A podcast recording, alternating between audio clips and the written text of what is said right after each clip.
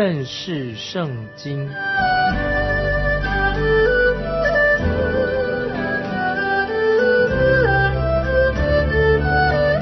认识上帝的话，把上帝的话带到全世界。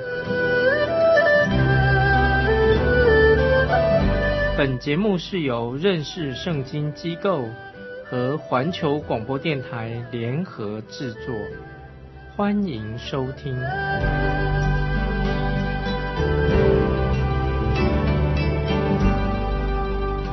亲爱的听众朋友，你好，欢迎收听认识圣经，我是麦基牧师，请看撒加利亚书第十章第八节，撒加利亚书第十章第八节，我要发嘶声聚集他们，因我已经救赎他们，他们的人数必加增，如从前一样。这节经文到底是说什么呢？先做一个估计。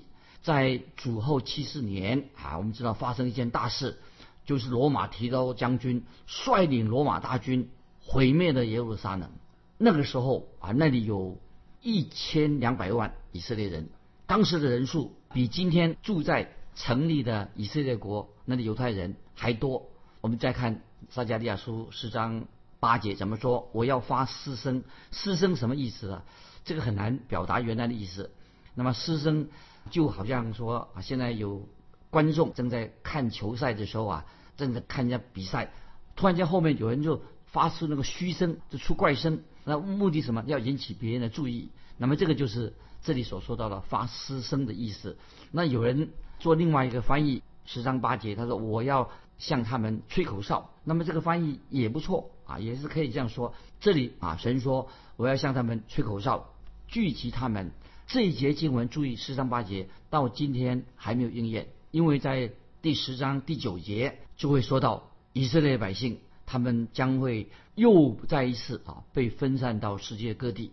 虽然在主耶稣基督的时代，那个时候以色列人口很多，但是主耶稣已经对他们说预言说得很清楚：当主耶稣复活升天之后，耶路撒冷将要被毁。主耶稣。大约是在主后三十年左右，主耶稣被钉在十字架上。那么主后七十年呢，就是罗马提多将军带兵摧毁的耶路撒冷。那么那从那个时候开始，犹太人就四散漂流到罗马帝国啊，他所属地各地方去了。那我们继续看撒迦利亚书第十章第九节：我虽然播散他们在列国中，他们必在远方纪念我，他们与儿女。都必存活，且得归回。听懂不？这些经文非常重要。且得归回，注意这个“且得归回”是指什么呢？要回到哪里去呢？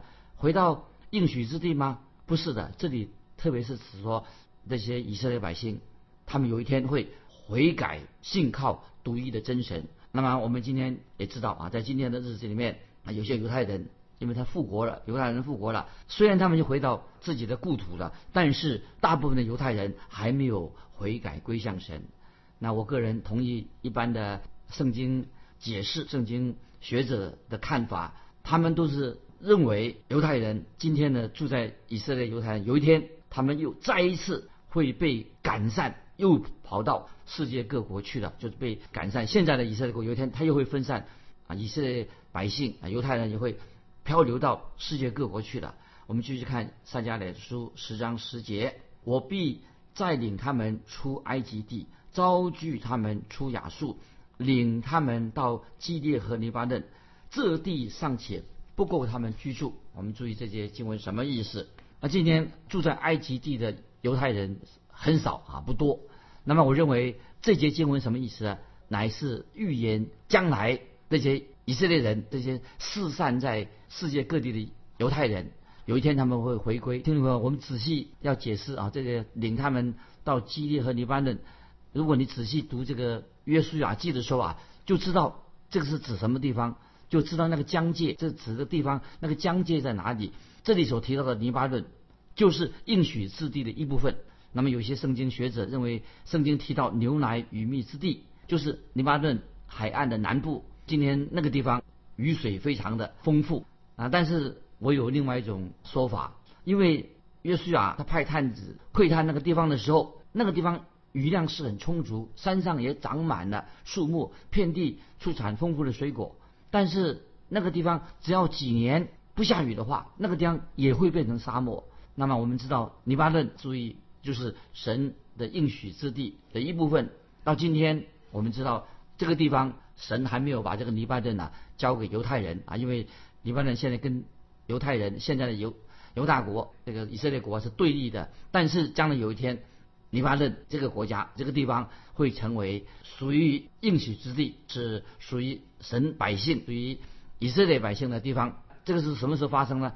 这个事情会到千禧年到来的时候，这件事情才会应验。那个时候啊，千禧年的时候啊，一切回归正常。我们继续看撒迦利亚书第十章十一十二节：耶和华必经过苦海，击打海浪，使尼罗河的深处都枯干。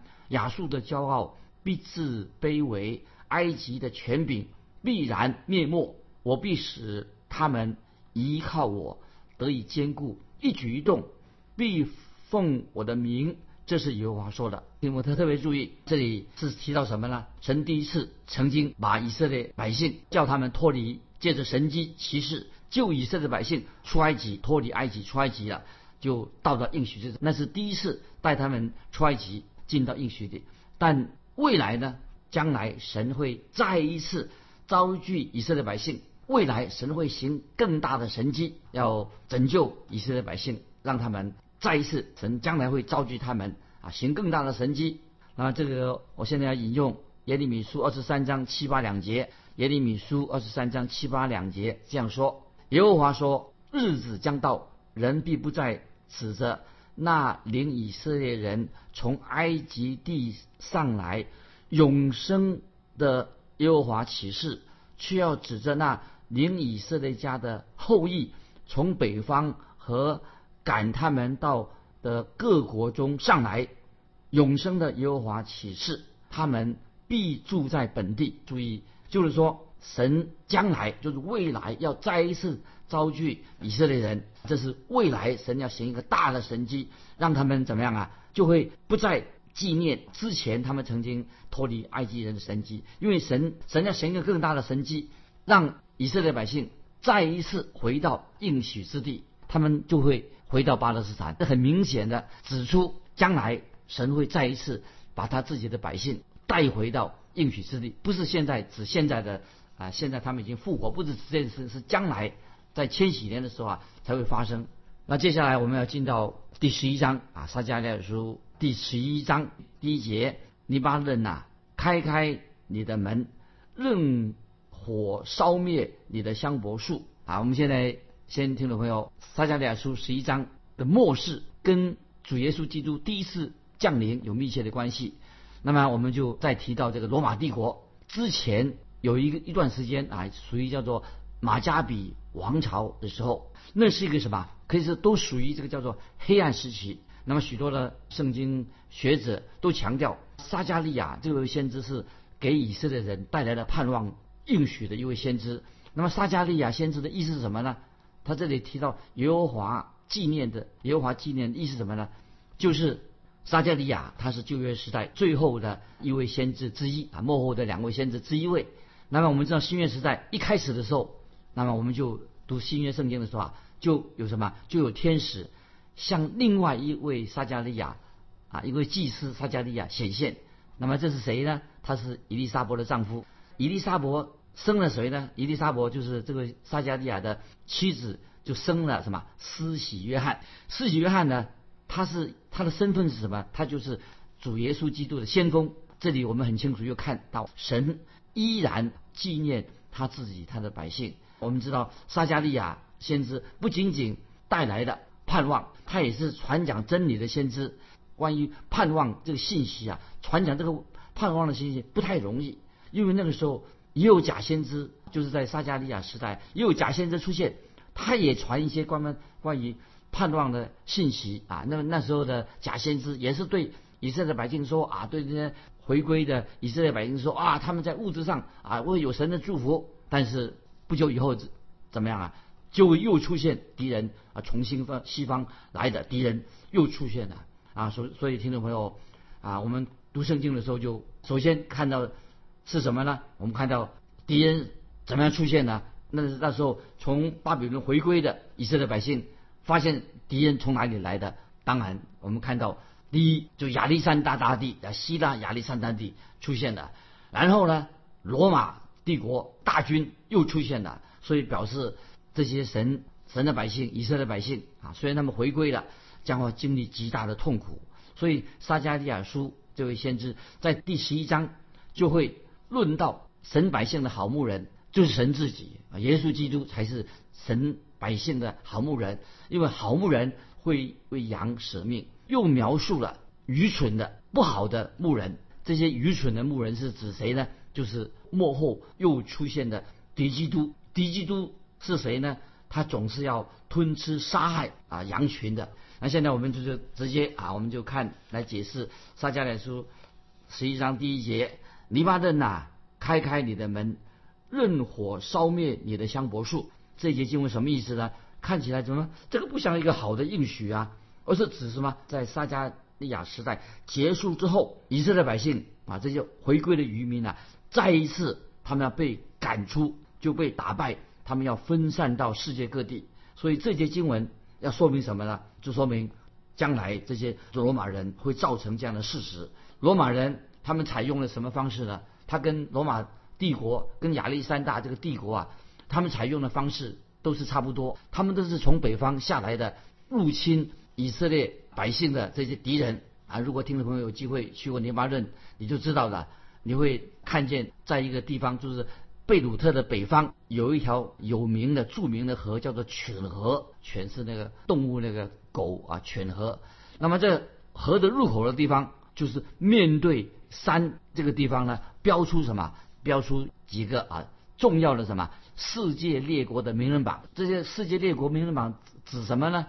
就是说到曾经有一些古代的大国的将军经过的时候啊，他们都把他自己的名字啊刻在岩石上面。那些大将军，凡是走过这个路线的大将军，因为在那个河谷那个那个地方开始，一时往内陆延伸到北非啊，因为名气很大，那边有一个。大裂谷啊，从那个地方开始，一直往内陆延伸到北北非洲，包括啊加利利海、约旦河以及死海，都是什么？这个大裂谷这一部分。所以这个时候，先知撒加利亚在这里他所描述的是什么呢？就是那些征服者啊，就外来的这些敌人呐，他们就如何的进入巴勒斯坦应许之地这个路线啊。所以这是这个经文的意思。所以十一章第一节。它下面怎么说到？任火烧灭你的香柏树。这里尼玛顿这个地方啊，是应刚才已经说过应许之的一部分。任火烧灭你的香柏树，因为香柏树啊是举世闻名的啊。我们只记得在所罗门圣殿建所罗门圣殿的时候，在他自己的行宫里面，那么大多是用什么黎巴嫩香柏树啊那些木材所建立成的。现在我们知道，大多数的香柏树啊已经。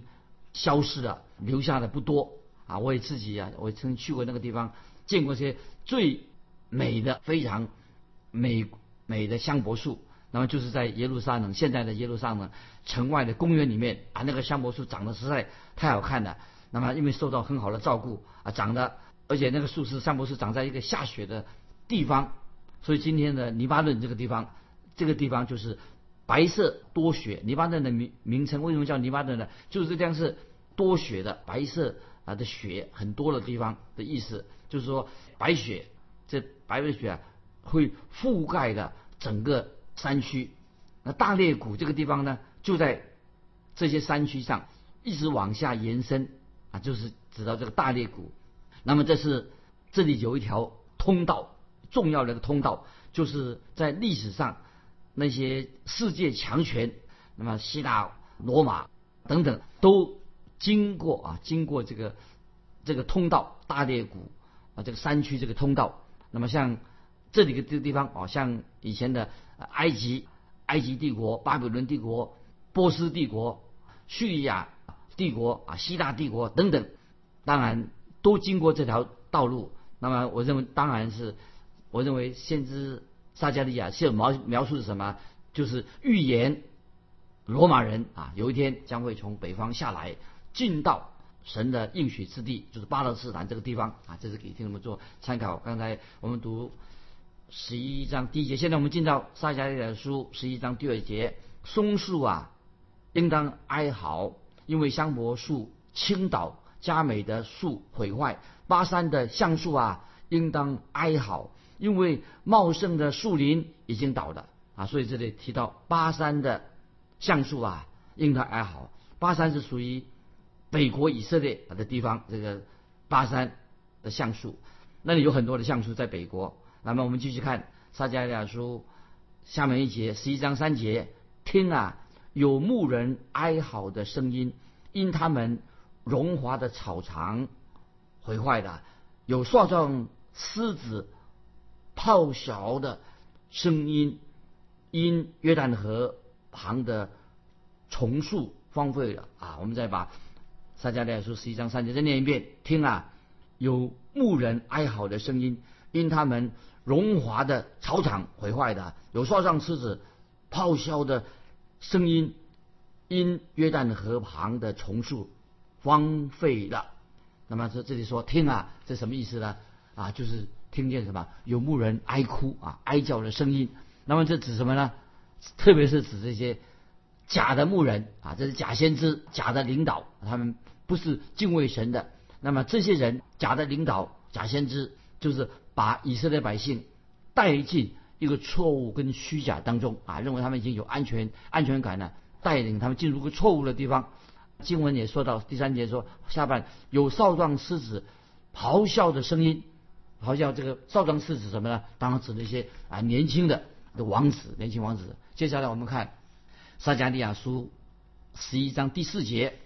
撒迦来书十一章第四节，耶和华我的神如此说：你撒迦利亚要牧养浙江仔的群羊。听我这里经文读起来好可怕啊！这个撒迦来书十一章第四节说：耶和华我的神如此说：你撒迦利亚要牧养这将宰的、将被宰的群羊，牧养这将宰的群羊。哎呀，听起来太可怕了！那怎么样牧养他们呢？群羊到底这里是指什么呢？就指那些从巴比伦回归的以色列渔民。当时他们为什么要从巴比伦回归到应许之地呢？那么没有错，我们看到在历史上有一段时时期啊，所罗巴伯啊那些回归的一段时间看起来神有祝福他们，很蒙福。但是之后不久，那么有征服者，新的敌人出现了。那么苦难就会临到啊这些回归的这些以色列啊百姓。那我们继续看撒迦利亚第十一章的第五节，十一章第五节，买他们的宰了他们，以自己为无罪；卖他们的说，耶和华是应当称颂的，因我成为富足；牧养他们的，并不连续他们。注意撒迦利亚书。十一章五节，再念一遍：买他们的，宰了他们，以自己为无罪；卖他们的说，耶和华是应当称颂的，因我成为富足；牧养他们的，并不连续他们。这一节经文到底是怎么做解释的？这些经文，听众朋友要注意，就是说到后来的罗马大军南下要进攻耶路撒冷的时候。就是说到罗马大军南下发生的事情，那么这个预言就我们知道已经完全的应验了，完全的应验了。那么我们把啊在接下来啊这个刚才先知所说的预言这些话，刚才第五节已经应验了。撒迦利亚书十一章六节怎么说？耶和华说：“我不再连续这地的居民，必将这民交给个人的邻舍和他们王的手中。”他们必毁灭这地，我也不救这民脱离他们的手。听众朋友，这个五六节读起来很可怕，就是这个事情后来这些回归的这些以色列百姓，他们的国家发生这样的事情。那么这个事情后面乃是啊，我们知道任何事情发生都有神的应许在里面。为什么神应许这事情不救这些他自己的百姓呢？因为他们不仅仅是。背离了耶和华真神，不但如此，背离的真神，他们也拒绝了将要降世到世界上的主耶稣基督。这是可以做这样答案啊。所以撒加利亚先知给他们一个答案。这个事情为什么发生？就说到原因是因为他们这些以色列百姓不仅仅背离了独一的真神耶和华真神，并且他们也拒绝了什么？神要使主耶稣，主耶稣基督要降世弥撒，他们拒绝了弥撒亚啊，就是这个原因。我们接下来看第七十一章第七节，撒迦利亚说十一章第七节，于是我牧养这将宰的群羊。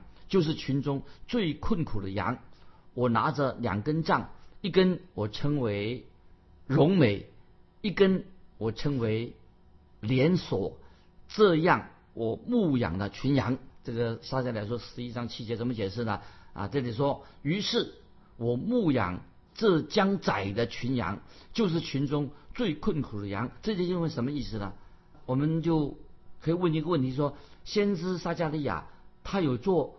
做了这群羊的牧人吗？或者这是一个比喻呢？那么我个人认为这是一个比喻。其他的啊，先知啊也用过做这个牧人啊这个比喻。譬如说，先知以西结，我这我现在举个例子啊，听众朋友也许你还记得，先知以西结啊，他曾经把自己锁在这个屋子里面啊，他在屋子里面呢就挖了一个通道，一直从这个通道里面呢挖到街上去。那么以西结先知以前为什么这样做？这个做法是一个很特别的啊做法啊，只把自己锁在屋子里面啊，在屋子里面挖了一个通道，挖到街上。当时先知以西结他从这个地下的通道走到街上的时候啊，先知以西结就立刻传讲一个信息。为什么？他从这个地道出来的时候，从地上出来的时候啊，一定会吸引了很多的群众。这个很奇怪，怎么会一个人从这个地道啊里面出来呢？我个人认为，先知撒加利亚也是用一个啊这种很奇特的方法啊，就是要什么叫引起人注意的意思。刚才我们读撒加利亚书十一章第七节的下半怎么说呢？我拿着两根杖，一根杖叫做荣美，就是一根杖叫做荣美，就是荣美是指什么恩典或者恩惠的意思，意思很好。那么那是牧人的杖，就是这个。荣美做什么？用来引导啊羊群的一个杖，那么让这些羊群就跟着这个杖啊啊前进。那么如果啊有羊小羊走偏路了，那个牧牧羊人就会用那个杖啊就把它拉回来。那么另外一个杖叫做什么呢？另外一个杖，注意刚才我们读的另外一根杖叫做连锁啊连锁，另外一根杖连锁什么意思呢？就是跟。神立约有关系，跟盟约啊，跟神立约有关系。那么就是说到这个牧羊人还带了另外一根杖，叫做连锁。那么这根杖是什么呢？一个很重的木棒啊，这个杖叫做很重的木棒，叫做连锁。跟前面啊那个牧羊人那个杖不一样。这个啊牧羊人啊，他用一个现在用了一个木棒啊，听众朋友想一想，用这个木棒做什么用呢？这个大木棒是对付野兽用的，这个木棒啊，连锁这个木棒呢，对付什么？对付想偷羊的啊这些人啊，偷羊的人，他就用这个大木棒来对付啊，对付这个人。所以我们看到先是撒撒加利亚就说到啊，他手上拿了两根杖啊，就是一根是荣美，一根是连锁，或者说啊连锁也可以说是另外一种说法啊啊这个。这两根杖是，一个是讲的神的恩典，另外就讲的是盟约，神的盟约的意思。那么，所以我们啊看十一章七节的下半怎么说呢？就是这样说啊，这样我牧养了群羊，这样我牧养了群羊。撒加利亚书十一章七节的最后啊，我牧养了群羊，这个就是什么？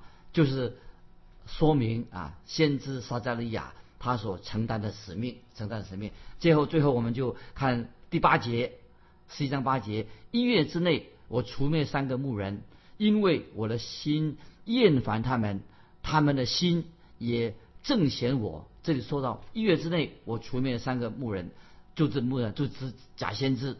所以撒迦利亚书第十一章九节说：“我就说我不牧养你们，要死的由他死，要上王的由他上王，欲余生的由他们彼此相识相识。那么这是针对假先知啊，神也是严厉的指责啊那些百姓啊，他他们把那些不好的祭物献给神。所以我们从马拉基书里面也看到，当时有些百姓啊，他们又不喜欢十一奉献，也是很小气啊，他们也不献祭。那么有人把家中一个老母牛，他快要死的啊，之前快死的老母牛，他就把他送到啊圣殿做献祭，认为说他们已经奉献给神了啊，所以先知马马拉基啊也指责当时的百姓假冒为善，神当然不会接受他们的献祭啊，所以撒加利亚书第十一章九节下半说要死的由他死，就是说审判就临到以色列百姓的。今天时间的关系，我们就。分享在这里。听众朋友问听众朋友一个问题，欢迎你来信分享。神的警告有时我们读起来很严厉，那么一个基督徒面对神的警告，我们应该有什么态度啊？欢迎听众朋友来信分享，来信可以寄到环球电台认识圣经麦基牧师收。愿神祝福你，我们下次再见。